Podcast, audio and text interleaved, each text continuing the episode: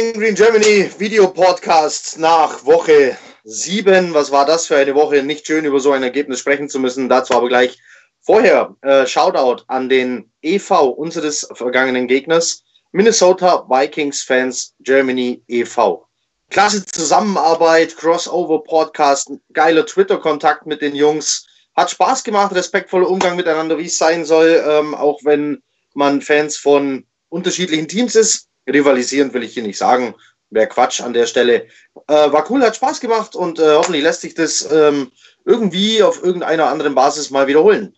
Das nächste geht raus an die ähm, an Bear Down Germany. Mit denen geht es jetzt weiter. Ähm, coole Zusammenarbeit.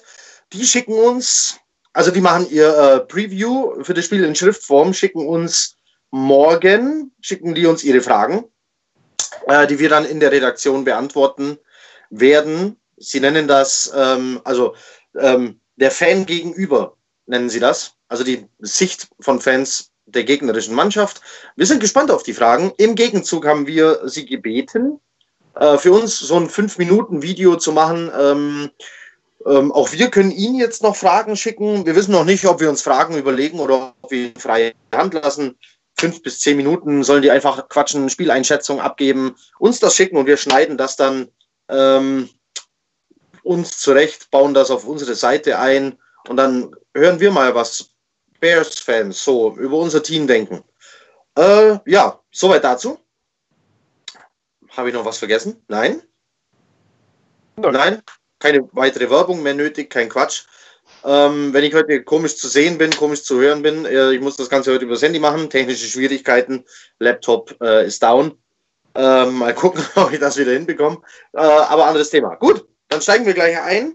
Game Review. Minnesota Vikings 37 zu 17 am Ende.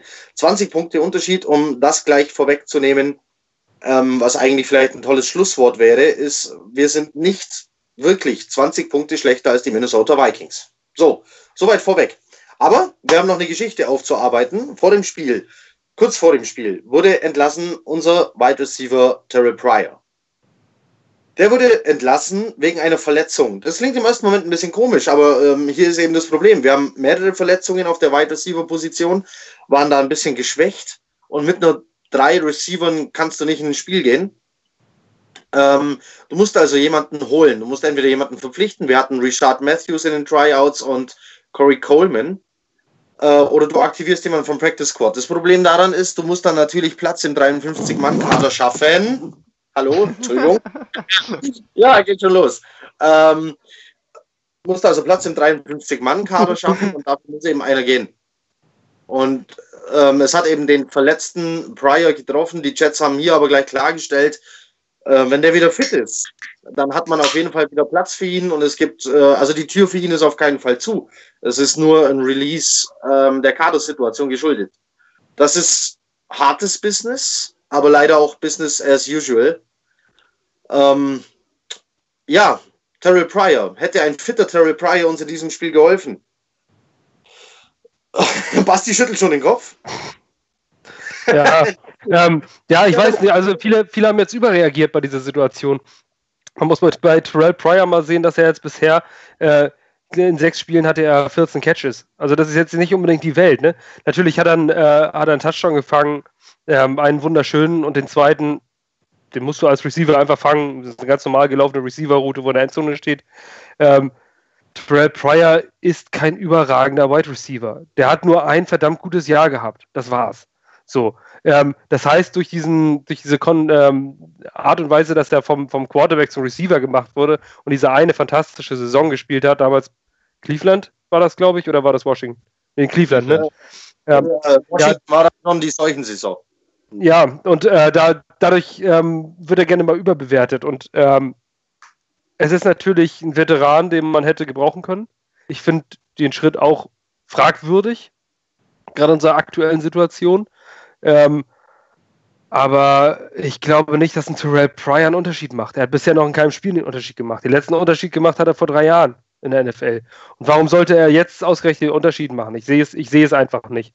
Ähm, man muss auch sagen, dass er sich bis jetzt aktuell im Death Chart nicht höher als Platz 4 hatte hochspielen können. Äh, Quincy Enunwa war immer öfter auf dem Platz, Jermaine Curse war immer öfter auf dem Platz und Robbie Anderson war immer öfter auf dem Platz. Das heißt, wir haben einen Wide Receiver 4 entlassen und keinen Wide Receiver 1 oder 2. Also ich finde diese Entscheidung jetzt gar nicht so dramatisch und äh, ich glaube auch nicht, dass die Tür äh, weiterhin offen ist. Ich glaube, da muss irgendwas gewesen sein. Ansonsten lässt du jemanden nicht mit einer Wadenverletzung, der in zwei Wochen wieder da sein kann.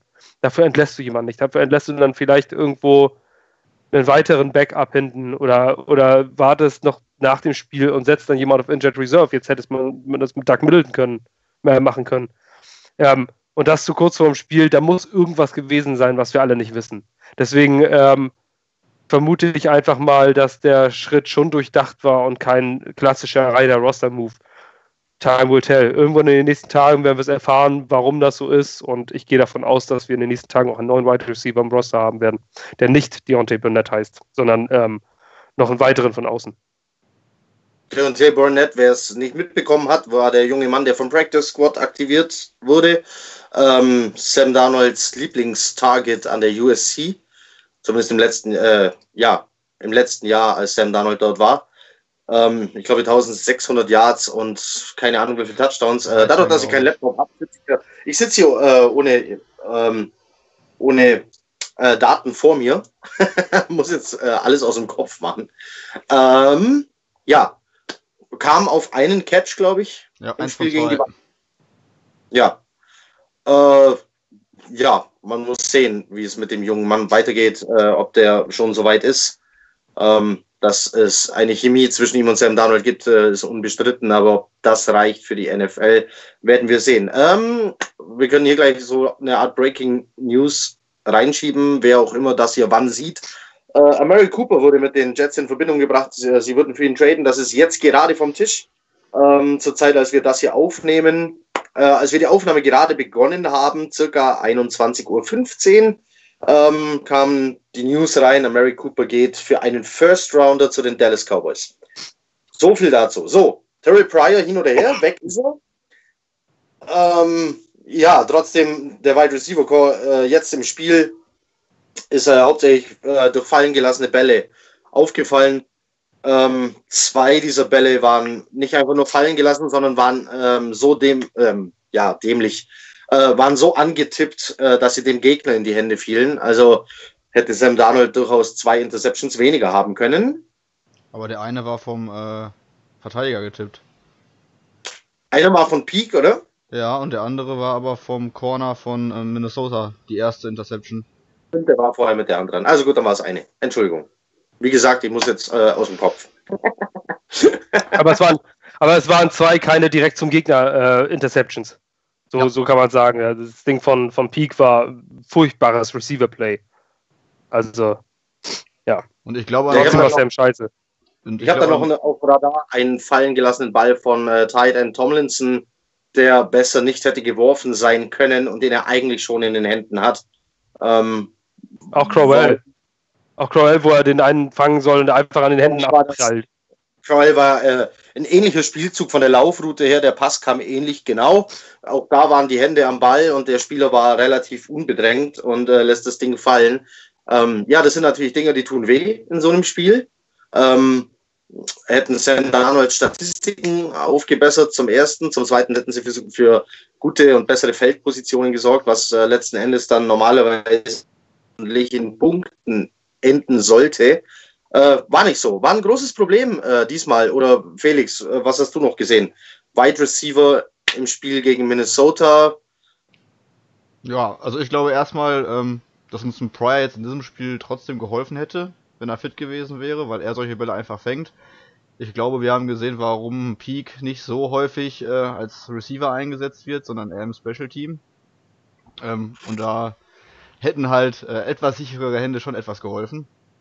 Ähm, ja, generell haben wir halt momentan einfach ein großes, großes Verletzungspech. Äh, was fotografierst du da?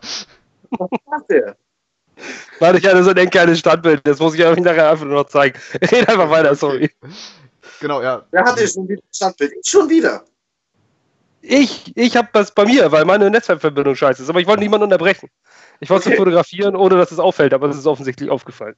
Ja. Genau, ähm, die Drops waren halt ein großes Problem generell. Ich war persönlich auch von ähm, Curse enttäuscht. Der hat, äh, hat glaube ich, auch nur zwei Targets gesehen und auch keinen gefangen. Ähm, das hat uns letztendlich in diesem Spiel das Knick gebrochen. Von Darnold waren einige gute Pässe dabei. Ich finde, die erste Interception geht trotzdem auch mit auf seine Kappe, weil sie einfach in Double Coverage sozusagen geworfen wird. Ähm, das muss man nicht unbedingt machen, vor allem so früh im Spiel. Ähm, aber wie gesagt, ich glaube auch, dass die, dass die generelle Statistik von Darnold dadurch getrübt ist, dass wenn deine Receiver alle möglichen, oder generell deine Angreifer, die Running Backs ja auch, äh, alle möglichen Bälle fallen lassen, dass du dann vielleicht nochmal das eine Mal zu viel nachdenkst, wie und wohin ich den Ball jetzt werfe, damit der auch gefangen wird. Und dann vielleicht einige Sachen dann, wie die zweite Interception vielleicht dadurch zustande kommen. Ähm, wenn ich positiv heraus äh, ja, streichen möchte, sozusagen, ist Trenton Ken. Ich finde, der hat ein super Spiel gemacht. Der hat gezeigt, dass er einen Ball fangen kann. Ähm, wird wahrscheinlich auch nötig sein, wenn Paul länger ausfällt, aber das ist ein anderes Thema. So viel jetzt erstmal zur Receiver-Position und ich gehe auch davon aus, dass äh, Pryor kein Spiel mehr für uns machen wird, sondern dass wir da einen ganz neuen Namen äh, im Laufe der Woche hören werden. Habt ihr, habt ihr jemanden auf dem Radar? Also, ähm, Free Agents gibt es natürlich immer wieder geisterte Name Des Bryant äh, herum. Ich bin kein Fan davon. Äh, nicht nach dem, was man bei den Jets inzwischen äh, gearbeitet hat, an vor allem hier Locker-Room-Stimmung und sowas. Ich glaube, Des Bryant ist vom Charakter her ein sehr egoistisch, äh, extrovertierter Typ, der, wenn er in einem Spiel weniger als fünfmal angeworfen wird, mit Sicherheit äh, Sam Darnold dafür kritisieren wird. Ähm, zumindest macht er auf mich den Eindruck, als wäre er so. Ja, wen hätten wir da noch? Habt ihr jemanden im Sinn? Basti? Ähm, ja, also als kurzfristige Hilfe hieß es jetzt ja in den letzten Tagen, dass äh, Demarius Thomas ähm, von den Denver Broncos ähm, wohl losgeeist werden könnte. Auch aufgrund der Situation in Denver. Und äh, der ist natürlich 30 Jahre alt. Der ist jetzt vielleicht nicht jemand, der die nächsten Jahre aushilft. Aber als Instant-Ersatz für äh, Terrell Pryor wäre Demarius Thomas äh, definitiv gut. Ich meine, in meinen Augen halte ich, äh, ist ein Demarius Thomas einer der besseren Receiver in dieser Liga, ähm, der jetzt auch ein bisschen unter diesem Quarterback-Play dort leidet. Äh, seit Peyton Manning war in Denver ja nichts mehr Besonderes. Unter äh, Trevor Simeon ähm, oder wen die dann noch alles, wir haben ja hier Case Keenum oder sowas, das sind halt alles nicht unbedingt die Besten. Unter denen konnte er jetzt nicht besonders zeigen, was er, äh, was er drauf hat. Aber Demaris Thomas ist für mich ein kompletter Receiver, der wäre für mich eine Nummer. Hier, die zweite Nummer wäre jetzt immer noch Richard Matthews. Der hat ja, glaube ich, soweit ich weiß, immer noch nirgendwo gesigned. Ähm, der jetzt vielleicht auch kein Top-Receiver dieser Liga ist, aber äh, immerhin über drei Jahre Nummer 1 Receiver in Tennessee war. Und ähm, bei uns, uns mit Sicherheit ordentlich weiterhelfen könnte. Also auch auf, ähm, aufgrund seiner Erfahrung, äh, was natürlich jetzt auch äh, wichtig ist, gerade bei dem ähm, was wir dort an jungen Spielern im Receiving Core stehen haben. Ähm, also mein Favorit wäre tatsächlich immer ein bisschen mit, mit, ein bisschen mehr Erfahrung. Deontay Burnett hört sich mal nett an, äh, hat ja kann, kennt Sam und alles drum und dran, aber der ist auch übelst langsam, 4,7 40 Yard Dash, deswegen nicht umsonst äh, ungedraftet. Ähm, und äh, war natürlich auch ein Systemspieler bei USC. Ähm, es ist schön, ihn zu haben, keine Frage, aber der ist auch gerade erst 21 geworden. Also der hat gerade seinen 21. Geburtstag gefeiert. Das ist noch ein Küken. Ähm, wir brauchen halt jemanden mit Erfahrung. Und deswegen meine beiden Namen sind Demaris Thomas und Richard Matthews. Das sind die, die ich aktuell auf dem Zettel habe und die uns weiterhelfen können. Ja, ähm, soll ich weitermachen? Ich würde ja, vielleicht auch, ähm, ich habe gelesen, dass äh, sowohl für ähm, Thomas als auch für Sanders angefragt worden ist bei den Broncos generell von mehreren Teams. Ähm, ein Sanders fände ich persönlich auch nicht schlecht, wenn der zu haben wäre. Äh, um mal ganz andere Namen mit in den Raum zu werfen, ich weiß nicht, ob die überhaupt ähm, zu, zum Trade stehen, aber ich finde, die Chargers haben auch ein relativ großes Receiving Corp mit relativ guten Spielern. Ähm, und äh, ich weiß nicht, ob ihr die Szene mit Keenan Allen gesehen habt, wie er sich aufgeregt hat in der Endzone, weil er nicht angeworfen worden ist und generell diesen Spieltag nicht so, äh, diese Saison noch nicht so produktiv ist. Ähm, den werden sie natürlich nicht abgeben, aber so dahinter, einen Travis Benjamin oder einen Tyrell Williams. Ich weiß nicht, ob man einen von den beiden ähm, von den Chargers loseisen könnte. Dahinter ist noch Mike Williams, First Round Pick aus dem letzten Jahr, den sie vielleicht aufbauen möchten. Vielleicht könnte man da irgendwas machen, um äh, ja, den Chargers sozusagen auch die Qual der Wahl in ihrer Offense zu nehmen. Ich weiß ja nicht, wie er dazu steht, aber ich fände die beiden ja. interessant. Ja, Wäre super. Also ich glaube, Mike Williams ist nicht loszueisen. Nee, ne, nee, der, ist, äh, der ist immer noch so auf dem Way up. Genau, ähm, ich meinte, um Platz für die Chargers, um Platz für ihn zu schaffen, dass der sich bei den Chargers entwickeln kann, dass dann Tyrell, ähm, Tyrell Williams und Travis Benjamin oder andersrum, ich verwechsel die beiden Vornamen immer. äh, nee, ist richtig. Losgehalten. Nein, also, Williams äh, ist verdammt produktiv bei den Chargers. Ähm, wenn ich was bei den Chargers zu sagen hätte, würde ich am ehesten Benjamin abgeben. Ähm, den würde ich aber auch bei den Jets nicht wollen. So, deswegen. deswegen, äh, keiner von beiden. Nein, äh, ich würde mit Sanders gehen. Ähm, ich halte ihn für ebenbürtig mit Thomas und einfach jünger. So, Thomas ist 30, ja, wäre eine kurzfristige Hilfe. Ähm, aber da, ich würde mit Sanders gehen, auf jeden Fall. Unter den, unter den Free Agents bin ich äh, ganz bei Basti Richard Matthews. Ähm, ich glaube, allgemein würde den Jets so langsam mal ein Wide Receiver gut äh, zu Gesicht stehen, der überhaupt mal gedraftet Und zwar äh, irgendwo in den ersten zwei Runden. Ah, hast du nicht gehört? Äh, ich sagte, es wäre schön, wenn die Jets überhaupt mal einen hochgedrafteten Wide Receiver hätten. Äh, ich glaube, im, im momentanen Kader ähm, ja, meine Statistiken fehlen mir. So, wer von denen ist ja. überhaupt gedraftet? Inunwa Quincy Inunwa. Quincy Inunwa, sechste Runde. Ja, sechste Runde, so. Und Jermaine äh, Kurt, okay, keine? Ahnung, ich weiß nicht, aber der, aber der wurde ja auch äh, von, von Seattle geholt, also ich, keine Ahnung. Ja. Da. Ich guck mal nach. Ja. Robbie, ich guck gerade. Robbie Anderson auf jeden Fall undrafted. Hm. Ähm, ich glaube, wir haben Peak irgendwann mal gedraftet, ja, aber auch sehr spät. Also, ich weiß nicht. Äh, und mit, mit Mittelrunden-Picks haben wir sowieso äh, keinen Erfolg. Ja, vielleicht sollten die Jets mal bei Wide Receivers höher greifen. Klar haben wir andere Needs. Wir sind jetzt wieder ähm, beim Thema Pass Rush. Entschuldigung, Jermaine Curse ja. undrafted. Ah, guck. Ja. Ich glaube, wir haben, also, ja, ähm, jedenfalls so, jemand würde den Jets mal ganz gut zu Gesicht stehen. Und ähm, wenn du draften willst und kannst, äh, bleibt dir immer noch der Trade, um da einen hohen Pick äh, für einen abzuliefern. Ich hätte jetzt für Mary Cooper keinen First-Round-Pick abgegeben. Also Mary Cooper ist, äh, ist ein Riesentalent, ist äh, mit Sicherheit ein guter Receiver, aber ein First-Round-Pick. Auf keinen Fall. Basti? Also ich finde, ich würde persönlich sagen, dass bei Mary Cooper schon ein Second-Round-Pick zu teuer wäre. Natürlich war Mary Cooper damals ein First-Round-Pick, ähm, aber er hat jetzt auch gezeigt, dass er in einer Situation, in der der Oakland gerade ist, überhaupt nicht produktiv ist. So, das heißt, er ist nicht so ein, so ein, äh, so ein Talent, wie es die Andre Hopkins ist oder sowas, der, egal, ob du da einen Panther hinstellst oder sonst was, trotzdem 100-Yard-Game machen kann. So einer ist Amari Cooper nicht. Ähm, der, der muss gebauchpinselt werden, dem muss das ganze Spiel auf, muss auf ihn zugeschnitten werden, dafür, dass er so richtig, richtig gut ist. Und dann ist er auch richtig, richtig gut. Aber ein First-Round-Pick, der erwarte ich, ein All-Round-Talent, der wirklich äh, jederzeit und immer der Go-To-Guy ist. Und ich finde, nee, also ich hätte einen Third-Round-Pick, wäre in meinen Augen der Preis gewesen. Maximal also, ein Second-Round-Pick äh, für, für Mark Cooper. First Round ist viel zu teuer. Ich weiß ja nicht, also wie es euch geht. Mir, fällt, mir fallen vielleicht eine Handvoll äh, Receiver ein, für die ich einen First-Round-Pick äh, ausgeben würde. Wenn du einen vernünftigen Quarterback hast, macht er den Receiver eh besser. Ist meine Meinung. Wenn man sich alleine Green Bay anguckt, die haben ja auch keinen Elite-Receiver. Adams ist ein ganz talentierter Junge, aber der ist ja auch keiner, wo man sagen würde, da würde ich jetzt einen First-Round-Pick für äh, ausgeben. Also, ist meine Meinung. Ja, äh, da ist guter Rat teuer. Also, ähm, aber was du brauchst, jetzt gerade in der Situation mit äh, vor allem äh, Inun war out, ja, Robbie Anderson ähm, hatte seine im letzten, also nicht im Vikings-Spiel, davor seine zwei langen Dinger, ähm, die da wirklich gut kamen, aber sonst siehst du von dem nicht viel. Jermaine Curious dachte ich, ja, okay, der, der springt jetzt da in die Bresche, jetzt ist eigentlich keiner mehr vor ihm. Er hat im letzten Spiel, also vor dem Vikings-Spiel gezeigt, was er kann äh, und wie man noch First Downs holen kann, obwohl es so aussieht, als wäre man weit davon weg. Äh, und habe den in sämtliche Fantasy-Teams geholt, wo ich dachte, äh, da habe ich ihn noch nicht. Ja. Ähm, ja, gebracht ja. hat's nichts.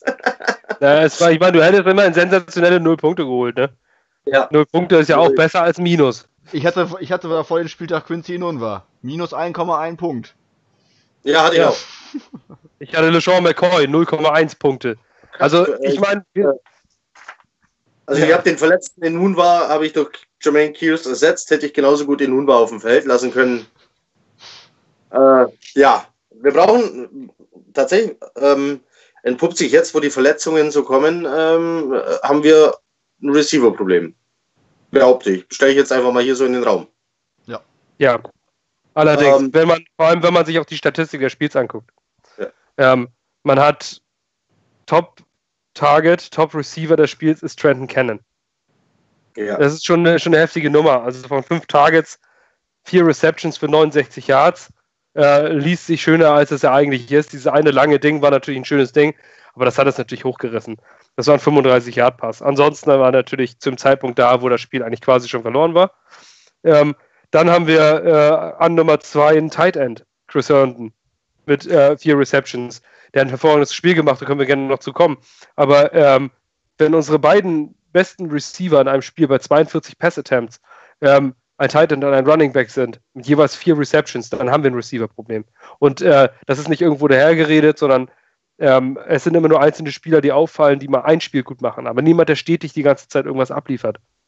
Und Robbie Anderson, daran sieht man wieder, und da kommen wir auch später zu, zu, den, äh, zu der äußerst schwachen Leistung von Sam Darnold, ähm, zehn Targets hat Robbie Anderson und er hat nur drei Bälle gefangen für 44 Yards. Das ist, äh, das ist extrem. Also von zehn Targets, äh, sieben, die nicht ankommen an einen Receiver, ist schon eine heftige Zahl. Ähm, also unser bester Receiver ist Robbie An Wide Receiver, na, auch nomineller Wide Receiver, ist Robbie Anderson und als nächstes kommt Andrew Roberts mit zwei Catches. Das ist, äh, das ist vernichtend. Und wir haben ähm, natürlich ist Terrell Pryor ausgefallen und Quincy Enuma ist verletzt. Ähm, aber die Depth an dem Receiving Core muss einfach größer sein als, äh, als die, die wir jetzt haben. Ja, äh, was wir dafür nicht mehr haben, ist ein Tight End Problem. Auf einmal, also wir sagen das jetzt nicht zum ersten Mal und ich bin trotzdem noch überrascht. Wir haben fangende Tight Ends. So, und mit Herndon haben wir jetzt sogar einen guten. Ähm, Herndon, Leistung von Woche 6 bestätigt in Woche 7 mit, so, jetzt kommt's wieder, äh, hier, nackt. Äh, vier Catches für 49. Ach komm, ich war nah dran. Ja, 4,42 Yards Zwei. Touchdown. Ich war bei 4,49. Also gut, okay, dann waren es nur 42 Yards. Aber ich war nah dran. Ähm, Keine Scheiße, Mann. Also sich das ja. so zu merken. ähm, ja, ähm, aber Herndon macht sich. Ähm, Red Zone Target, ähm, wenn du einen First Down brauchst, läuft er seine Route und fängt den Ball. Also Herndon ist so mein Lichtblick des Spiels. Auf jeden find, Fall, auf jeden Fall. Ich finde generell, also Leggett hat jetzt nichts, nichts auf den Statistikbogen des, äh, gebracht, aber wenn wir da mit, einer, mit zwei Titans spielen, die den Ball fangen können, Leggett hat ja vor drei Spieltagen eingefangen, dann gibt es einfach Platz. Und der war jetzt auch wieder beim Touchdown mit auf einer Route von Herndon. Ähm, ich glaube, äh, ich glaub, Sterling war am Schluss ohne Catch, aber mit ein oder zwei Targets wenigstens. Der, der hatte auch einen Drop. Targets, ja. Ich weiß gar nicht, wo der, ich weiß gar nicht, wo der Drop war, aber ein Drop war ging auf Sterlings. Ja. Ja. ja. Und zwei Tage. Also einer von fünf oder sechs Drops hatten wir. Ja, aber ähm, man sieht auch an manchen Spielzügen, da standen eben manchmal drei Tight Ends auf dem Feld. Äh, und keiner von denen blieb in der O-Line zum Blocken, sondern die sind alle drei los. Ähm, macht natürlich die Offense flexibler, macht schwerer auszurechnen für die gegnerische Defense. Gefällt mir. Mir gefällt es wirklich gut. Ähm, wir haben eine ordentliche Tight End Klasse auf die Beine gestellt. Ähm, vor allem, wenn man bedenkt, wie unerfahren die eigentlich sind und das Tomlinson, den nehme ich jetzt mal als Catcher tatsächlich raus. Der hat ab und zu seinen, äh, macht er seinen Catch und macht ein paar Yards, weil diesen, äh, ja, den Panzer hältst er nicht so schnell auf. Ähm, wenn die Masse mal in Bewegung ist, den zu stoppen, ist nicht so leicht. Ähm, aber gefällt mir wirklich gut. Also Tight End ist jetzt so auf einmal eine Positionsgruppe, die wir positiv äh, herausheben können. Äh, wir hatten das äh, ganz kurz mal mit Austin Safarian Jenkins, aber wirklich nur ganz kurz äh, leider. Ja, und davor, boah, ja. Äh, weiß ich, ich bin, ich bin aus, ich bin aus knapp 20 Jahre Jets-Fan, mir fällt da keiner ein. War nicht Kyle Brady damals? Oh, gab's, ja, stimmt. Aber aber ähm, das ist auch schon, das, ich glaube, da, da war ich, äh, da war ich noch, ja, da lief ich noch also, mit der Trommel um Weihnachtsbaum. ja, so ähnlich. Es ist wirklich, also äh, eine Erinnerung daran zu finden, dass wirklich mal ein Tight End bei den Jets irgendwie ähm, bei Catches und so weiter outstanding war. Nee, fällt mir nicht ein. Tut mir leid. Ja, ähm, vor allem bei Chris Herndon muss man ja auch sagen, dass er in diesem Spiel eigentlich zwei Touchdowns hatte, ne? Oder fast. Sagen wir so, der zweite, äh, das, das war ja eigentlich ein Touchdown, oder wurde erst als Touchdown ja. gecallt, wurde dann zu Recht zurückgecallt, äh, weil man dann gesehen, man denkt so, der ist doch drüber, der ist doch drüber, aber da hat man gesehen, ja. dass der Hacken von ihm vom Fuß dann äh, doch noch draußen war, was dann zum, ähm, zum Quarterback-Sneak-Touchdown von Sam Darnold führte. Ähm, aber es wäre, Chris Herndon sind eigentlich ich weiß, es ist nicht so und äh, es ist auch nicht auf dem Statistikbogen so, aber eigentlich sind ja zwei Touchdowns sein Ding. War auch geil gemacht. Spiel. Ja, auf jeden Fall. Wer sich herausfindet, sich noch reinkämpft und die, die Hände noch nach vorne bringt, äh, nur dass der Fuß in dem Moment draußen war, es ist ein, nur eine Sache, eine Frage von der, von der Handbreit gewesen. Ähm, das war schon die erste Klasse und äh, Chris Herndon ist damit absolut outstanding äh, Offensive äh, Player, ohne jegliche Frage in diesem Spiel gewesen. Ja, weil vom Laufspiel gibt es ja nicht viel zu berichten, um gleich mal dahin zu wechseln. Gar nichts. Nichts, Laufspiel ja. hatten wir nicht. Drei Jahre leading, leading, ja, leading Rusher Isaiah Crowell mit 2,6 Average Yards. Ja. ja. Das ist, äh, der hat nur ein gutes Spiel gehabt und ansonsten läuft das bisher wirklich wenig. Wenig bis gar ja, nicht. Und das ist Detroit ging auch, oder? Ja, okay. Okay, ja, du, zwei Spiele. Ja, aber, ja, aber es ist immer so, es ist immer so Dr. Jekyll und Mr. Hyde irgendwie, weißt du, wenn ähm, er hatte dann hat er dieses gute Spiel und dann hat dann spielt er jetzt wieder so eine Kacke wie gestern. Ähm, das waren nicht nur die, die, die Läufe, die nicht funktioniert haben. Mit elf Carries kannst du halt auch mal drei, vier daneben hauen und vielleicht 2,6 sind jetzt auch nicht unbedingt sind eine furchtbare Zahl, aber das kann bei elf Carries mal passieren. Aber dann kommt ja auch noch dieser Drop dazu. Das heißt, das äh, Isaiah Crowell war, auch, war übrigens auch angeschlagen, der war ja auf dem Injury, Injury Report. Ich glaube, er musste mehr oder weniger spielen. Ähm, und dann war er auch wirklich, muss das Kind beim Namen nennen, er war auch wirklich kacke. So, er hat es halt nicht hingekriegt, irgendwie vernünftiges Spiel zu produzieren. Äh, und die Entlastung lief nicht. Ähm, es lief eigentlich nichts und deswegen kann man ihn jetzt nicht irgendwie als den schlechten Mann herauskristallisieren, aber er hat scheiße gespielt. Und das muss man nochmal ehrlich sagen. Ähm, es hat nicht wirklich gut funktioniert, nicht wie in den, äh, in den Vorwochen. Über die, Lauf, über die Lauf kam keine Entlastung. Ja, schade. Bin mal gespannt, wenn Eli wiederkommt. Der könnte ja dann eh eine größere Rolle einnehmen müssen, je nachdem, wie lange äh, Powell ausfällt und wie hartnäckig die Verletzung von Crowell bleibt. Also wir reden, äh, wir reden von Maguire, ähm, wer es nicht mitbekommen hat, der ist runter von der Injured Reserve Liste ähm, und es wird erwartet, dass er innerhalb der nächsten zwei Wochen ja, auf dem Spielfeld stehen wird. Ja, ab 9 darf er, glaube ich, wieder. Genau, ja. Woche 9 gegen Dolphins. Ja, und dann dürfen wir wirklich gespannt sein, ähm, was der Junge durchblitzen hat lassen, was er kann und äh, was Koordinatoren und Coaches über ihn gesagt haben, lässt, lässt wirklich äh, viel hoffen, dass wir dann ähm, ja vielleicht das Run Game plötzlich einen großen Step nach vorne macht. Ähm, ich sehe es so, wir haben ja unser Run Game ist ha, ich würde nicht sagen, es ist so ein großes Problem wie bei den Receivern, aber ich glaube, es ist einfach nicht beständig genug. Ähm, ich habe ich hab lieber 250 Yard Spiele äh, als ein 300 Yard Spiel von einem äh, Running Back. Das wäre wär mir so lieber.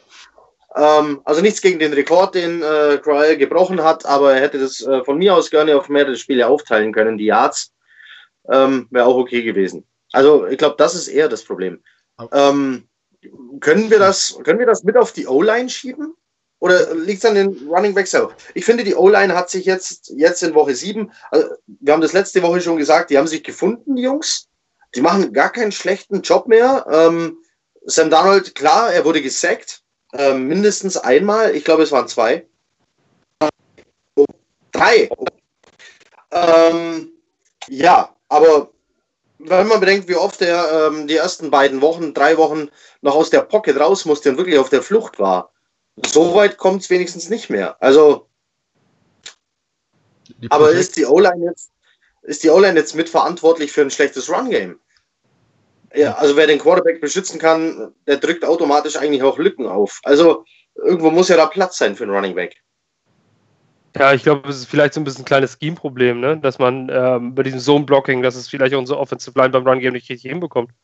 Ähm, ich finde aber auch einfach, dass, äh, ja, es ist, unsere O-Line wird, wird zu Unrecht äh, beschuldigt, äh, schlecht zu sein. Die Statistiken sagen es alle. Wir hatten das jetzt auch bei der Vikings-Show, wo ich jetzt zu Gast war, die hat es auch gesehen, dass die O-Line doch äh, Top-10-Werte teilweise hatte. Ähm, und äh, darauf sollten wir das nicht schieben. Ich glaube einfach, dass es ähm, der Situation geschuldet, dass ein Isaiah Crowell niemand ist, der zwei Cuts macht, um irgendwo durchzukommen, sondern dass er mit dem Kopf durch die Wand ist. Und äh, man muss jetzt auch mal überlegen, wir haben gegen Defense, gegen, äh, nicht gegen irgendeine Defense gespielt, sondern gegen die Minnesota Vikings Defense, die letztes Jahr zu den besten Defenses der Liga gehören und das in meinen Augen immer noch, immer noch tun. Ähm, das muss man auch sehen. Unser Laufspiel, man sagt natürlich, dass es gerne scheiße ist. Ich gucke ja aber gerade mal auf die Statistiken, auf die Season Stats und äh, unser Rushing Game, Yards per Rush, sind wir mit 4,3 auf Platz 15 in der Liga nicht ganz scheiße dabei. Ähm, die schlechteste Statistik im Rush Game haben wir bei Rush Yards per Game. Damit sind, da sind wir Platz 12 äh, mit 121,9 Yards. Das heißt, die schlechten Zahlen haben wir nicht. Liegt natürlich wieder an diesem einen Spiel, wo wir 329 gemacht haben. Das äh, reißt natürlich die Statistik nach oben. Aber nichtsdestotrotz sind das schon sieben Spiele. Und über sieben Spiele, wenn du dort äh, der schlecht, die schlechteste Platzierung in fünf verschiedenen Kategorien Platz 15 ist, dann ist das Rush-Game eigentlich gar nicht so verkehrt. Aber das, was Heike schon gesagt hat, diese Beständigkeit, die fehlt uns einfach, dass wir, dass wir ähm, dann mal wieder ein vernünftiges, wenigstens ein vernünftiges. Du musst ja kein, keine, keine Welten abliefern, aber, aber besser als gestern. Also so, so gefühlte 50 Yards oder was haben wir gemacht. Rush Game. Das ist einfach viel zu wenig. Das bringt keine Entlastung, erst richtig für einen Rookie-Quarterback. Ähm, ich finde es einfach bitter. Also es ist schwer zu sagen. Ich weiß auch nicht, wo das Problem liegt. Ich kann jetzt irgendwie nicht sagen, es ist unsere O-Line, es ist ein Running Back. Äh, es ist irgendwie inkonstant. Und ja, das weiß ich nicht, wie man das fixen soll, aber das ist ein Job für unsere Coordinators. Ich persönlich glaube wirklich, dass es am Running Back liegt, so teilweise, weil Crowell hatte das Problem auch schon äh, bei den Browns, dass der mal Spiele hatte von 130 Yards und dann hat er wieder ein Spiel, wo er 3 Yards, nicht 3, aber 13 Yards vielleicht läuft. Ähm, und ich glaube, das kommt einfach so ein bisschen daher, weil, wie du schon sagst, er ist halt der mit dem Kopf durch die Wand und wenn die Lücke da ist, ist gut. Und dann hat er vielleicht das Feld vor sich und macht dann auch mal 30 Yards am Stück. Und wenn die Lücken dann halt mal nicht da sind, dann macht er halt nur die 2-3 Yards und äh, ist vorbei. Aber wie du auch schon sagst, wir haben gegen die Minnesota gespielt, äh, deswegen verstehe ich auch in manchen Kommentaren jetzt diese Panik nicht. Minnesota gehört sowohl offensiv als auch defensiv für mich mit zu den äh, besten Mannschaften in der NFL und ist, glaube ich, bei den meisten auch immer noch auf der Liste für einen tiefen Playoff-Run und äh, erweiterten Kreis der Super Bowl-Contender und ähm, da haben wir im Großen und Ganzen über das Spiel, finde ich, eigentlich ganz gut mitgehalten. Also, ähm, Panik, nee, von Panik bin ich weit weg. Wir haben, Sam Darnolds Spiele waren bisher okay bis gut. So, und jetzt war eins mal dabei, wo man wirklich sagen kann, ja, okay, jetzt war es schlecht. So, ähm, wenn man dann sieht, wer da auf der anderen Seite des Balls auf ihn wartet, ähm, die Minnesota Vikings Defense, ja, das, ist, das, sind ja keine Schulmädchen, die da stehen.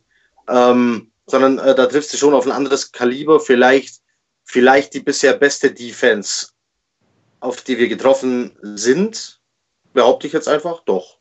Ja, ja Broncos eigentlich momentan unter Wert. Ja, ja, Jacksonville ist überbewertet diese Saison, vielleicht auch aufgrund ja. der letzten. Äh, die Broncos kann man vielleicht noch dazu zählen, aber anhand der Secondary würde ich die Broncos jetzt auch nicht zu den besten Defenses der Liga zählen. Also ich ja. stelle die Vikings, ich stelle die Vikings Defense äh, diese Saison äh, über diese beiden. Also ja. muss ich ganz klar sagen. Ich sage, die Vikings Defense, die äh, beste Defense, auf die wir bisher äh, gegen die wir bisher gespielt haben. Und selbst dafür war es ja noch nicht ganz scheiße. Also man hat schon gesehen, es ist ein anderes Kaliber. Ähm, man tut sich hier schwerer, Bälle an den Mann zu bringen. Äh, Robbie Anderson war zweimal ja kurz davor einzufangen, einmal nimmt ihm Rhodes war es, glaube ich, der ihm da hinten in die Hacke läuft und sich dabei noch selber wehtut. War ja, das Rhodes? Der ist auch erstmal, glaube ich, raus jetzt. Der ist dann erstmal raus, ja. Glasklare ja. Pass Interference übrigens. Ja. Glasklare. Äh, ich, bin, ich bin in dem ganzen Spiel bei zwei, wenn nicht sogar drei fragwürdigen Situationen, ähm, wo ich sage, da muss eine Flagge kommen.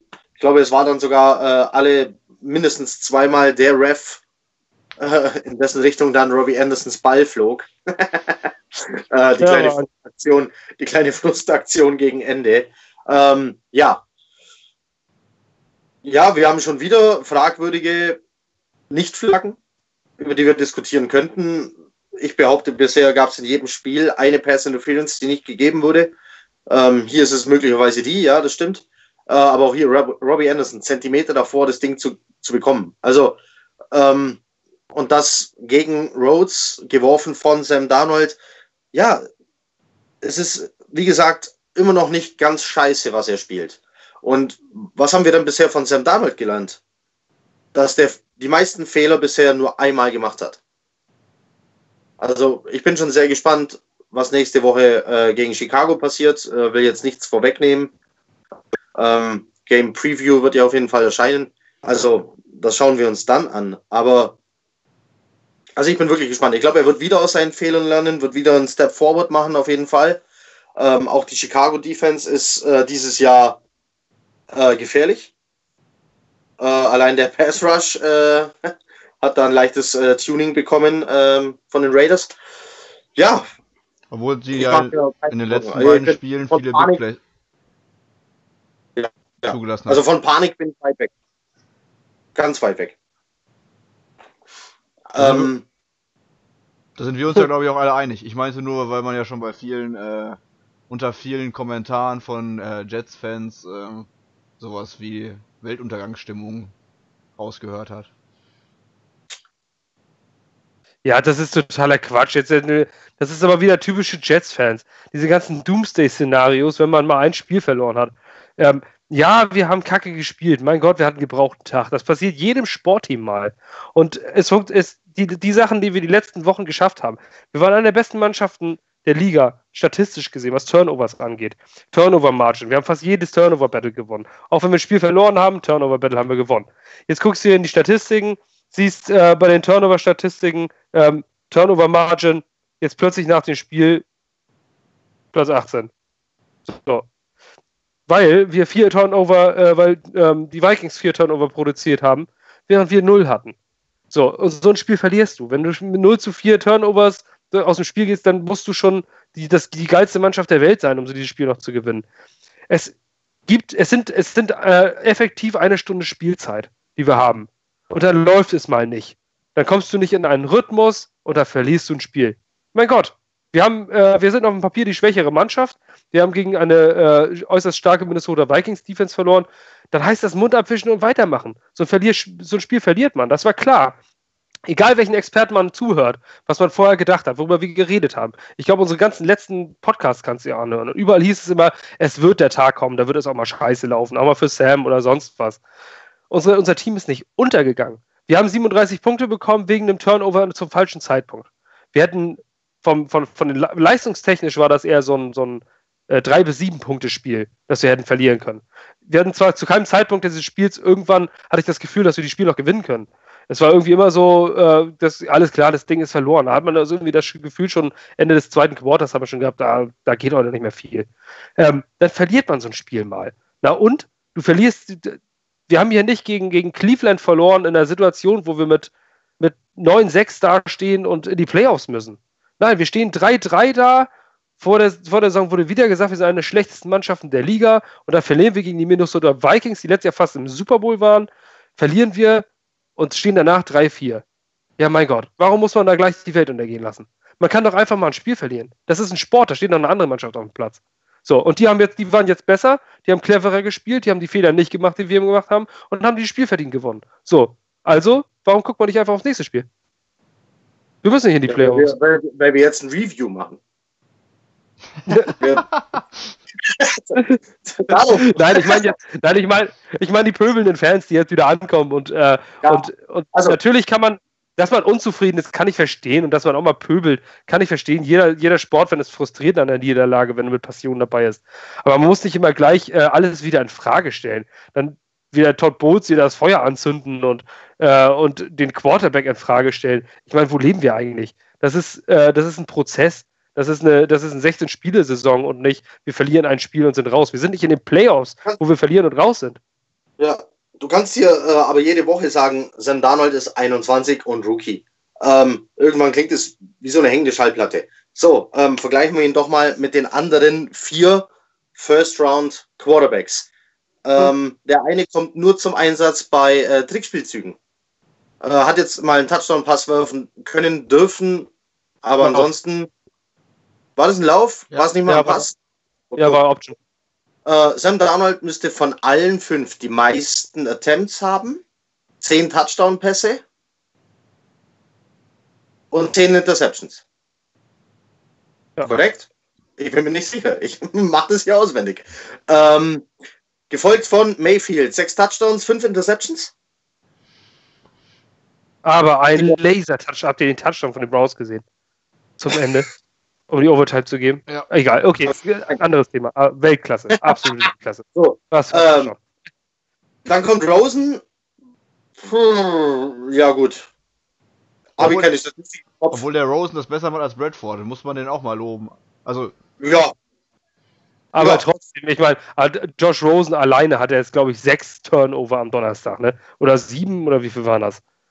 Also jo. drei Fumbles und ja. äh, drei Interceptions, also katastrophal. Aber der ist auch wieder elfmal gesackt worden.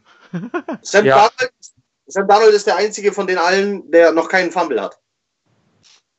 Ah, ich glaube, ich glaube, Lamar Jackson hat auch noch keinen, aber der spielt ja auch nicht. So, Allen sitzt wieder auf der Bank für Anderson. Anderson. Hat auch, wieder, hat auch eine Interception geworfen, übrigens. Ja. Also Anderson.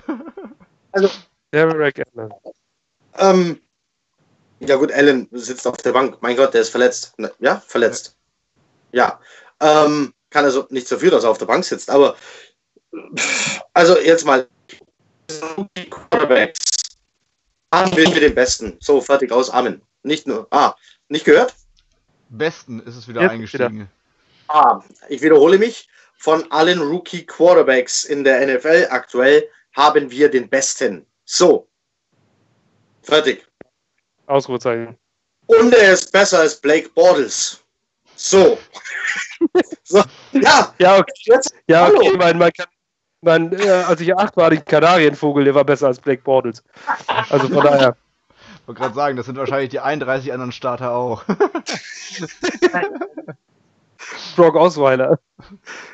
Ja, egal. Ja, natürlich ist es, äh, man, man, man, soll, man muss das einfach, man darf es nicht überbewerten. Ich finde, es ist einfach unfair und wir sollten uns nicht so verhalten, Jets-Fans generell, ob, unabhängig äh, von, von, äh, von dem Ort, wo wir herkommen, sollten uns nicht verhalten wie die New Yorker Presse, dass man nach jedem Spiel immer gleich alles in Frage stellt oder alles über, über den grünen Klee lobt. Wenn wir einmal gut gewinnen, dann sind wir immer gleich ein Contender. Und wenn wir verlieren, dann sind wir immer gleich die nächsten 016 2008er Lions.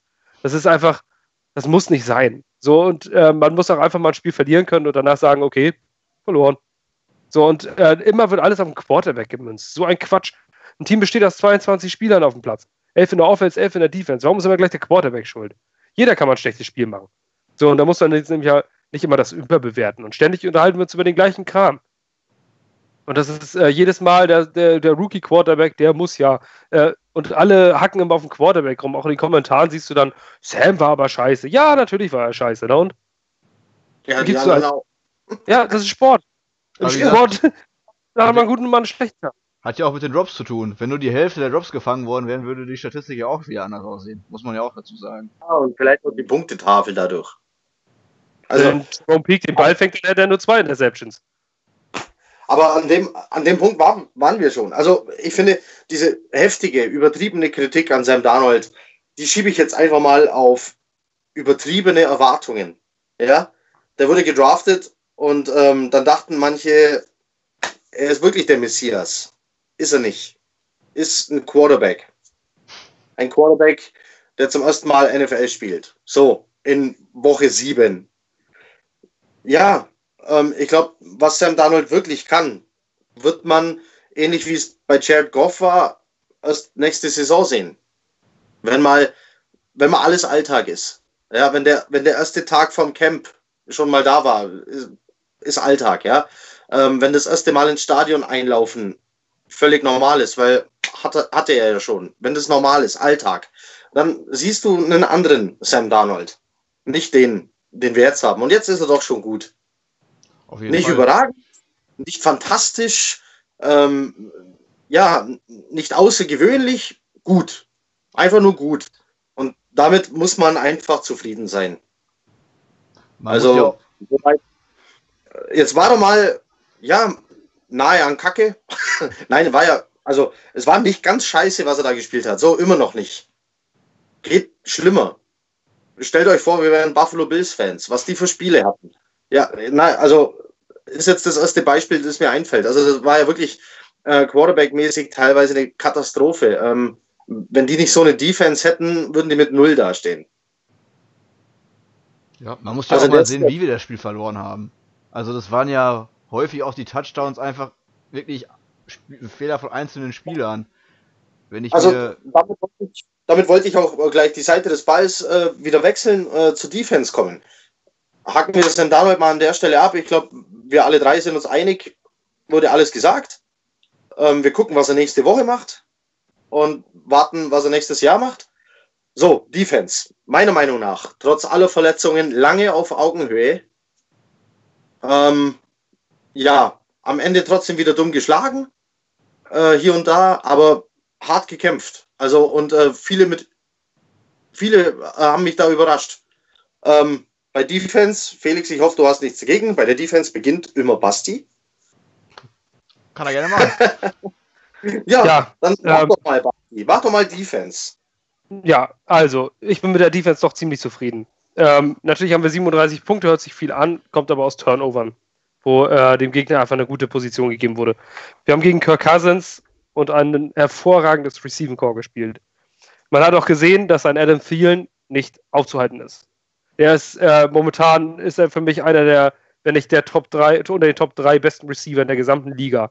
Was der abliefert, ist unglaublich aus was der Situation da wieder rauskommt, wo er von Jamal Adams da volle Granate auf die Fresse kriegt und danach Blut spuckt und kurz danach steht wieder auf dem Platz und macht weiter. Das ist ein, der Typ ist sowas von on fire, der ist sowas von gut, der bestätigt das letzte, ja. Hat in einem Interview übrigens selber gesagt, war ein Clean Hit. Seiner eigenen Meinung nach bewegt er den Kopf nach unten und Jamal Adams bewegt seinen Kopf weg. Für ihn ja. selber war es ein Clean Hit. Wollte ich nur ja. kurz einwerfen. Ja, und ja, okay, das ist, ist, auch, ist auch ein fairer Sportsmann, das merkt man auch immer wieder. Und man muss auch sagen, dass äh, Minnesota einer der besten Passing-Attacks der Liga hat. Und trotzdem hat Kirk Cousins 25 von 40 für 241 Yards. Das ist nicht unbedingt die Welt. Das ist jetzt nicht so, dass man sagt, äh, das ist eine Granatenleistung, wie das, was wir gegen Blake Bortles damals zugelassen haben mit 370 Yards. Ähm, und zwei Touchdowns, äh, der, der lange nach dem Turnover, ähm, der uns nachher das Genick gebrochen hat, zum 34-17 im vierten Quarter, äh, genauso wie der erste Touchdown-Pass, wo Daryl Roberts den Arm zwischen hat, aber nur ein Millimeter fehlt, dass er den Ball wegschlägt. Äh, an guten Tagen sind das keine Touchdowns. Ähm, dann ist der Arm dazwischen und dann wird der Ball nicht gefangen. Ähm, und dann hat ein Kirk Cousins auch unter, unter 200 Yards. Das heißt, unsere Defense war gar nicht das große Problem. Das Problem war nur, dass wir den Turnover nicht zum richtigen Zeitpunkt holen konnten, beziehungsweise keinen holen konnten. Ähm, das passiert halt mal, auch gegen so eine ausgezeichnete Offense, wie Minnesota sie hat. Wir haben ähm, vernünftig gespielt in der Coverage. Wir haben gute Werte. Ich muss es ja mal gucken, gucken bei den Statistiken. Ähm, wir haben nämlich auch ähm, ein herausragendes Spiel. Entschuldigung. ja, ich finde find ein wir, haben, wir haben auch Statistiken. Wir haben äh, einen wirklich herausragenden Spieler mit Daryl Roberts gehabt, was, äh, was das ähm, was Tackles angeht, sind zehn Tackles und ein, äh, ein Tackle Assist als Cornerback. Musst, musst du mal schon mal der beste Tackler sein. Und äh, an Rush Yards haben wir jetzt auch nicht die Welt zugelassen. Natürlich zwei Big Plays, aber 15 Rushes für 69 Yards bei Latavius Murray ist jetzt auch nicht unbedingt das, wo du sagst, die haben uns voll auseinandergenommen. Das heißt, alle Zahlen von Minnesotas Offense sind eigentlich von Nettozahlen her hinter dem, was diese Offense eigentlich leisten kann von Minnesota. Und deswegen denke ich, dass wir eigentlich gar nicht so schlecht dastehen. Unsere Defense einen guten Job gemacht hat. Das Einzige, was fehlte, war, den Druck auf Kirk Cousins auszuüben. Ähm, der Pass Rush hat nicht funktioniert in diesem Spiel. Ähm, ja. Selten war Kirk Cousins unter Druck und musste den Ball loswerden. Das eine oder andere Mal natürlich, aber das passiert bei jedem Footballspiel. Ähm, aber das fehlte so ein bisschen. Und ähm, wie gesagt, für mich ist der einzige Punkt und für mich das einzige, was schlecht gemacht wurde, war, dass wir null Turnover hatten. Da muss mehr kommen. Gerade dann kann das Spiel sich äh, drehen und sich entscheiden. Und das hat nicht gepasst. Ansonsten würde ich mit der Defense, wenn ich eine Note geben würde, würde ich ihnen immer noch eine 2 geben. Ich finde, sie haben ein vernünftiges Spiel gemacht. Dann äh, ich ganz kurz, weil ich habe äh, dem nur noch einen Satz hinzuzufügen, bevor sich äh, Felix für die Defense hermachen kann. Mich hat eine Szene furchtbar gestört. Das war der Rückwärtspass von Kirk Cousins auf den Boden. Und der ging rückwärts. Und Nickerson und Lee haben schon aufgehört zu spielen. Äh, das musst du sehen. Vor allem, also Nickerson als Rookie vielleicht noch nicht mal, er war näher am Ball, hat es irgendwann mal kapiert, dass er zu dem Ball muss, da war es dann zu spät. Vikings-Spieler war, war drauf, aber Lee muss das wissen und sehen. Der, der muss zu diesem Ball gehen. Der, also, das hat mich gestört, weil da wurde zu Ja, viel das ist, aber, das ist aber auch so ein alter Footballer-Grundsatz, dass sich jeder Coach beibringt. Du hörst erst auf, wenn du die Pfeife hörst. So, so lange machst Ja, du weiter. Das ist scheißegal. Wenn du jemanden am, am, am Griffel hast oder der Ball irgendwo liegt, wenn du die Pfeife hörst, kannst du aufhören. Vorher nicht. Ja, hat mich gestört. So, fand ich zum Kotzen. Wer, Ja, Nickerson, Wer- Nickerson war, by the way, auch der schlechteste Spieler der Defense, muss ich sagen. wenn Nickerson den aufnimmt, äh, mit dem Speed, den er hat, der ist, der ist ganz weit weg. Also der ist durch. Dahinter ist ja niemand mehr. Cousins kommt dem nicht hinterher. Also, der, der heißt einen Pick Six. Durch einen rückwärts geworfenen Pass von Kirk Cousins. Ja gut, war das Einzige, was mich gestört hat. Und zwar richtig. So richtig genervt hat mich das. So, Felix, Defense. Ja, ich habe ja nicht mehr so viel hinzuzufügen. Mich haben zwei Sachen ehrlich gesagt gestört noch. Ähm, vorm, vorm ersten Touchdown von äh, Murray finde ich, muss, ich weiß nicht wer es war, gerade was Claiborne, die Interception eigentlich fangen, finde ich. Wo mit einer Hand Ja, das hingeht. war, Also ich finde, das ist so ein Ding, als Profi musst du da mit beiden Händen hin, weil er ist ja, er ist ja im Prinzip ganz alleine, er ist nicht mal mit einem Receiver im Kampf um den Ball. Ähm, ich finde, das kann schon eine Interception werden, ist meine Meinung. Ähm, und auch der letzte Touchdown, den äh, Basti schon angesprochen hat, ich habe nicht verstanden, warum man da zur Interception geht. Wahrscheinlich, weil er das einfach gewohnt ist, in jedem Spielzug einen Ball intercepten zu wollen. Ähm, von der Position her hätte er den Ball runterschlagen können. Dann hätten wir, nach, ich glaube, Vierter und Acht war das, hätten wir den Ball gehabt.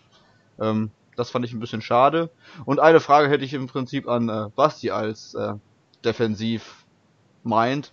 Ähm, beim zweiten Touchdown von von ähm, Murray war das ein war das ein äh, Coaching-Fehler, weil äh, Adams wieder Druck auf den äh, Quarterback machen sollte und deswegen hinten als Strong Safety nicht da war, um eventuell einen Run noch verteidigen zu können.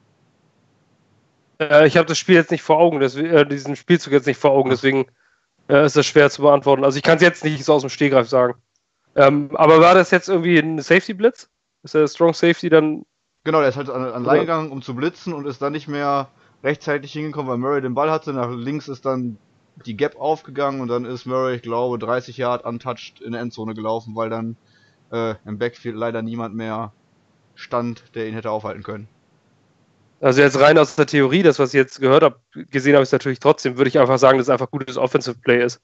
Und äh, kein großer Fehler, weil das kommt darauf an, du, wenn du den Strong Safety zum Blitz schickst, dann ist es eine Pass-Rush-Situation. Dann willst du den äh, Lauf nicht stoppen, sondern dann willst du den Quarterback kriegen. Ähm, und äh, ein Mismatch an der Line of Scrimmage äh, veranstalten. Ähm, dadurch, dass der Safety, mit dem ja keiner rechnet, äh, dann halt rausgeht. Und äh, das ist eher so ein Pass-Rush-Spielzug. also Pass, äh, Passstopp. Und wenn dann Lau Lauf kommt und dann die richtige Gap gerissen wird, würde ich einfach nur sagen, dass es einfach nur ein gutes Offensive Play war und nichts anderes. Aber ich muss ihn mir nochmal angucken, um das endgültig äh, sagen zu können. Also mein, mein erster Eindruck war einfach nur, dass die, dass die O-Line der Vikings einfach ein riesen Loch in unsere D-Line gerissen hat. Das war, das war schon mal das erste, weil er marschiert ja wirklich fast einfach geradeaus durch. Also der Ja. Macht ja keinen Cutback oder so einen Quatsch, sondern marschiert ja einfach da durch, ungebremst. Ja, und dann kam da keiner mehr rechtzeitig hin und dann ist der durch. Ähm, Und meistens machst du ja auch, wenn du einen Safety-Blitz hast, hast du ja auch äh, oft ganz, äh, ganz oft äh, eine Man-Coverage und die ist ja auch eher auf den auf den Run-Stop ausgerichtet. So, da hast du wenig, wenig Leute in der Zone und dann ist es natürlich auch das Problem. Da kann jeder, jeder Run kann ein Big Play werden. Okay, Ja. also mehr hatte ich nicht, das äh, war noch so eine Frage. Und wie gesagt, sonst, ich finde unsere Defense halt äh, gegen einer der stärksten Offense meiner Meinung nach gut gespielt. Hat einen Dix sogar richtig im Griff. Der hat zwar acht Bälle gefangen, aber damit nur 33 Yards gemacht. Ähm, man spricht ja eigentlich immer von Thielen und Dix fast schon zusammen sozusagen. Klar, Thielen ist momentan der, der ähm, ja, stärkere von beiden, aber für mich ist Dix persönlich vom, vom, vom, von der Konstitution her eigentlich der talentiertere. Ähm, und den hatten wir im Griff. Das finde ich ist äh, auch auf jeden Fall äh, eine Erwähnung wert. Ja, vor allem für Mo Claiborne, ne? Der mal wieder einen guten Job gemacht hat. Ähm, insgesamt ja. Ja, das ist für mich, Mo Claiborne ist für mich einer bisher, bisher einer der konstantesten Spieler der, der gesamten Saison.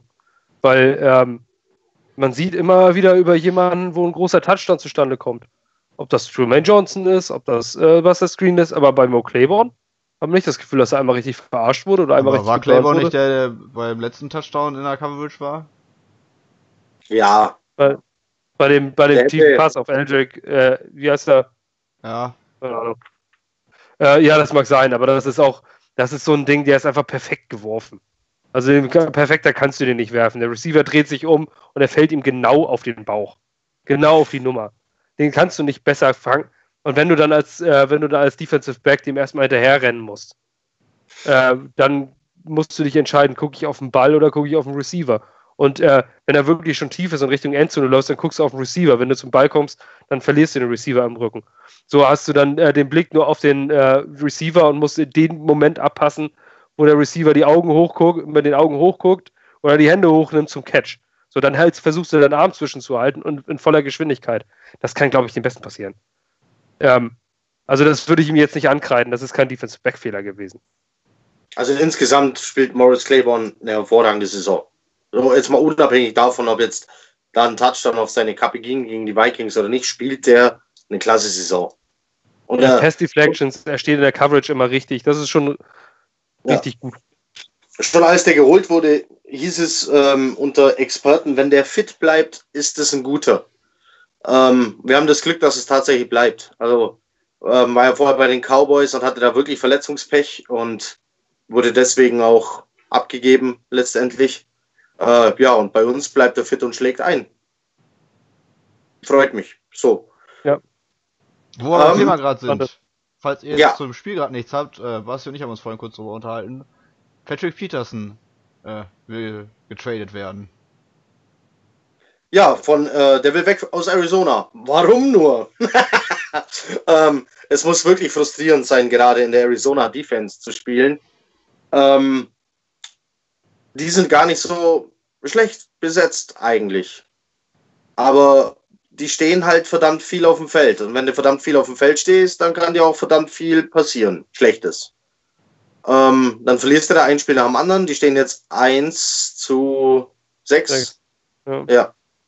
Ja, und dass äh, jemand wie er dadurch frustriert ist und weg will, ja, das ist das Ego eines Cornerbacks. Ähm, da sind die meisten so. Verlieren ist sowieso nicht äh, das Ding eines Profispielers. Ja, und dann will der weg. Und jetzt will der getradet werden. Der ist für mich eher ein First Rounder wert als Mary Cooper. Ja, Meint ihr, wir machen ein äh, Angebot? Patrick Peterson.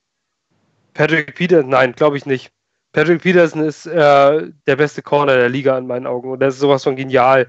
Äh, man muss mal überlegen, der kam 2011 in die Liga und im Pro Bowl war er 2011, 2012, 2013, 2014, 2015, 2016 und 2017. Das ist jede Ja. Saison.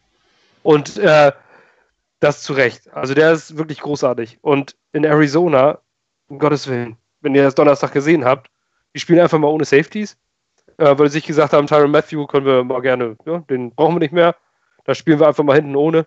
Und äh, was da für Pässe zustande kommen, ist, ist katastrophal. Und wenn du ein Teil dieser Secondary bist, ähm, dann hast du das Gefühl, du wirst verarscht.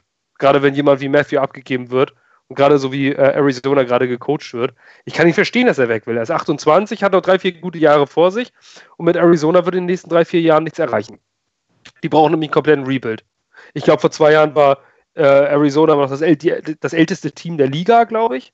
Ähm, und wirklich viel, viel jünger geworden sind sie jetzt nicht. Da, da steht der Rebuild jetzt gerade quasi an. Und so ein Rebuild sehen wir an uns, dauert drei, vier Jahre. Das heißt, da war es das mit Erfolg für ihn. Ähm, er möchte jetzt, jetzt habe ich gerade gelesen, er möchte ja ganz, er hat wohl irgendwo getwittert, dass, gerne nach, dass er gerne nach New Orleans würde. Ähm, ja, Ho, ho, ho, ho, neben Latimore. ja, es hat wohl sein Cousin gesagt. Gut, Cousins sagen oft komische Dinge, aber er, er hat wohl gesagt, dass der äh, nach New Orleans wollen würde. Aber man muss schon einen First-Round-Pick für Patrick Peterson ausgeben. Ein All-Pro-Corner, der äh, jedes Jahr automatisch in den Pro Bowl kommt, den man schon quasi vor der Saison ein Trikot dafür kaufen kann. Äh, Reicht für den musst du viel ausgeben. Reicht ein First Rounder. Ich äh, versuche nur gerade nochmal mit den, äh, mit den Mac Trade ins Gedächtnis zu rufen. Okay, Mac ist ein Pass Rusher, die sind nochmal, äh, da zahlst du nochmal einen Tick mehr, aber wenn ich, wenn ich jetzt den so als Maßstab nehme und ich habe einen, einen Cornerback für Peterman, reicht dann ein First Round Pick? Ich bin mir da gar nicht so sicher. Ich glaube, da schickst du einen First Round Pick und noch was obendrauf. Äh, sei es Late Round Pick oder ein Spieler. Kann gut sein. Also, aber gut, das Alter muss natürlich auch, äh, muss man natürlich auch sehen, dass er jetzt 28 ja, ist. Äh, nächste Saison 29. Noch, ähm, wie lange der noch Vertrag hat. Also wann du mit dem dich wieder an, an, den Tisch setzen musst, um neu zu verhandeln, weiß ich auch gerade nicht. Spielt natürlich auch eine Rolle. Ähm, aber es kann durchaus passieren, dass ein First Rounder hier nicht reicht. Also, da bin ich gespannt, ob da was passiert. Ja, ähm, definitiv. Also ich denke, dass äh, Patrick Peterson ähm, für den First Runner weggehen wird und gerade deswegen ist es absolut unrealistisch, dass, die, dass Patrick Peterson bei den New York Jets spielen wird. Es, äh, wir haben zwar eine gute Secondary und äh, ich glaube, äh, Todd Bowles, als er gehört hat, Patrick Peterson möchte weg, äh, hat 25 Luftsprünge hat gesagt, ist zu Mac gegangen und hat gesagt, bitte, bitte, bitte, bitte, bitte.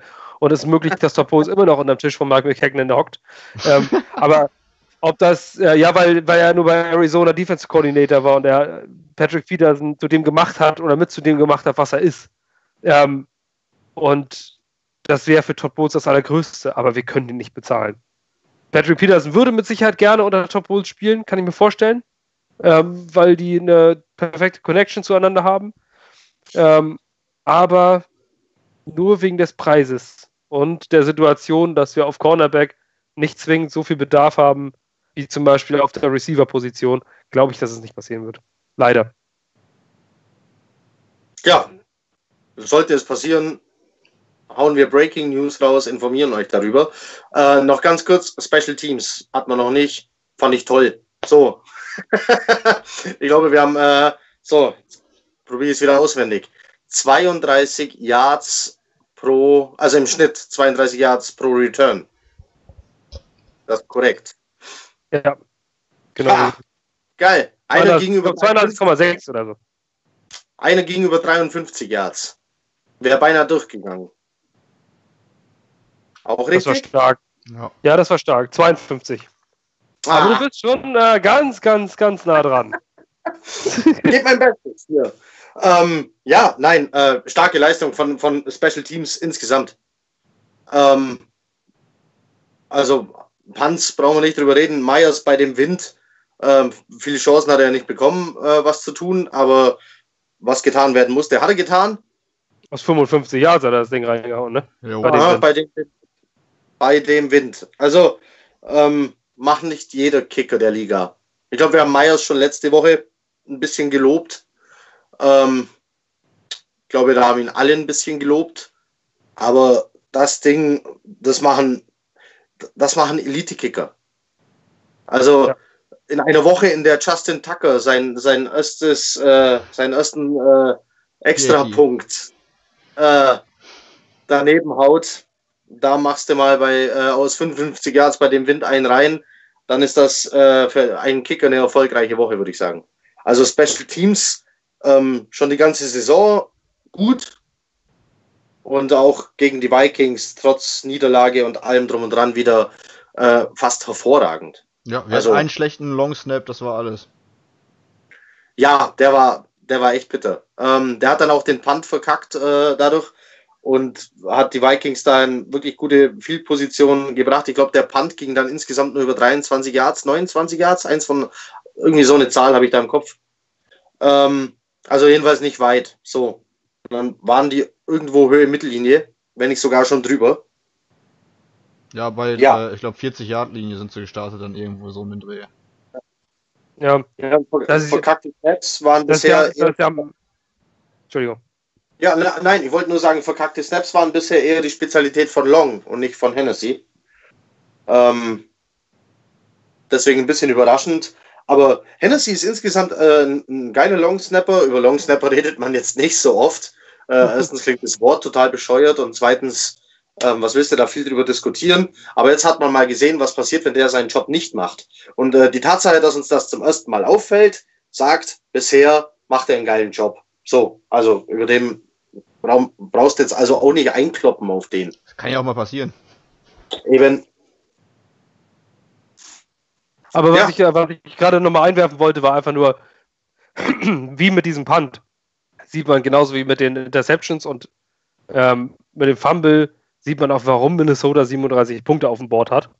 Nämlich, weil sie immer eine gute Feldposition hatten, weil sie nicht von Anfang an starten mussten, sondern die waren schon immer fast über der Hälfte oder schon Richtung Endzone, äh, bevor sie überhaupt den Ball bekamen. Dann kriegst du auch 37 ja. Punkte zustande. Ja. Das war's. Dazu. Ja, äh, nein, das war doch auch gut. Wir haben, äh, ja. wir haben alle, drei, alle drei Teile des Teams äh, wieder gut durchleuchtet. Ich weiß gar nicht, seit wann wir jetzt schon machen. Stunde zehn ungefähr. Oh, das ist doch okay. Ja, also, ähm, wenn jetzt äh, niemand mehr was furchtbar Gravierendes zu sagen hat. Es war schön, den Abend mit euch zu verbringen.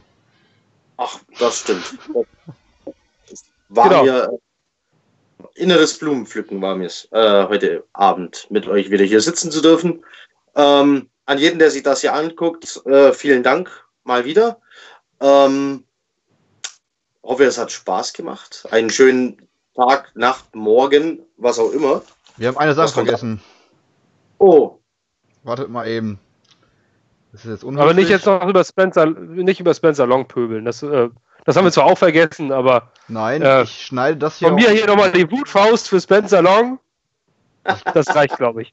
Perfekt, ich glaube, das schneide ich dann auch nämlich raus. Ab da. Was? Weil wir hatten doch einen Kommentar, auf den wir eingehen wollen, wo, wollten.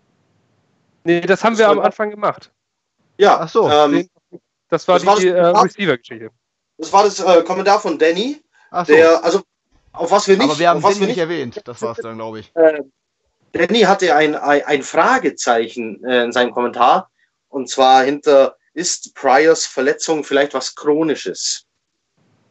Ähm, Danny, das wissen wir nicht. So, ja. damit wäre die Frage auch beantwortet ähm, ja, weil, ja, ich meine, letztendlich ist es eine Wadenverletzung und er hatte die ganze Zeit mit dem Knöchel zu kämpfen. Ähm, also offensichtlich hat er Kacke am Fuß, verletzungstechnisch. Ähm, aber äh, ob das jetzt, das wissen wir nicht, ob das eine Verletzung ist. Also darüber haben wir uns ja vorhin auch unterhalten. Das ist äh, fragwürdig. Man weiß es nicht. Irgendwann wird es wahrscheinlich in den nächsten Wochen rauskommen. Also äh, Danny darf uns natürlich gerne, falls er nicht zufrieden war mit dem, äh, wie wir auf das Receiver-Thema eingegangen sind, darf er gerne nochmal schreiben und dann probieren wir es einfach nochmal. Oder einfach einen wütenden Smiley drunter setzen. Hast du diese Wutreaktion bei Facebook? Genau. Oh. Ich, es, würde, es würde mir das Herz brechen, aber es wäre angebracht, wenn die Frage nicht vernünftig beantwortet also, Also, äh, Danny, falls du ähm, mehr Antworten äh, forderst, darfst du das mit Nachdruck tun. Ähm, alle anderen bitte wegbleiben von dem wütenden Smiley, bitte. Äh, Daumen hoch. Ganz viele Daumen hoch, bitte. Ja, äh, nochmal danke fürs Zugucken. Ähm, viel Spaß damit. Chat ab. Macht es gut. Schönen Abend. Schönen Abend, Jungs. Und Mädels.